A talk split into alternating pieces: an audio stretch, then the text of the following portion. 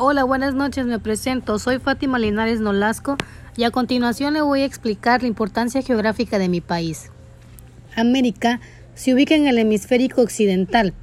Es el único continente del planeta que se extiende de polo a polo.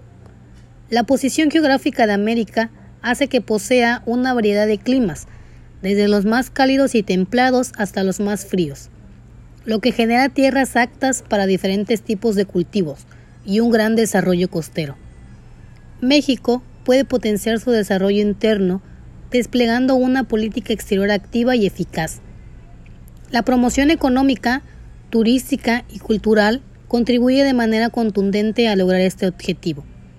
Un país más conocido y valorado, con mayor efectividad, fortalecer su presencia externa para apoyar el logro de sus objetivos de política interior.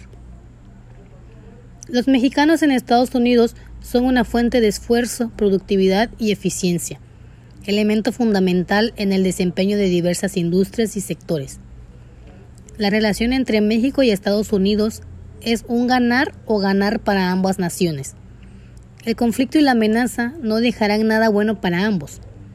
México es el socio comercial más importante de Estados Unidos y olvidar la, la importancia que esto representa pone en riesgo a los dos países.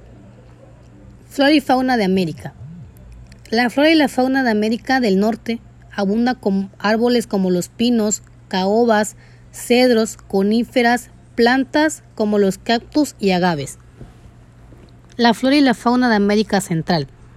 Abundan árboles como los aguacates, guayabas, tamarindos, palmeras, guineos, cerezas, piñas y plantas como el cacao, el chile y el maíz. La flora y fauna de América del Sur.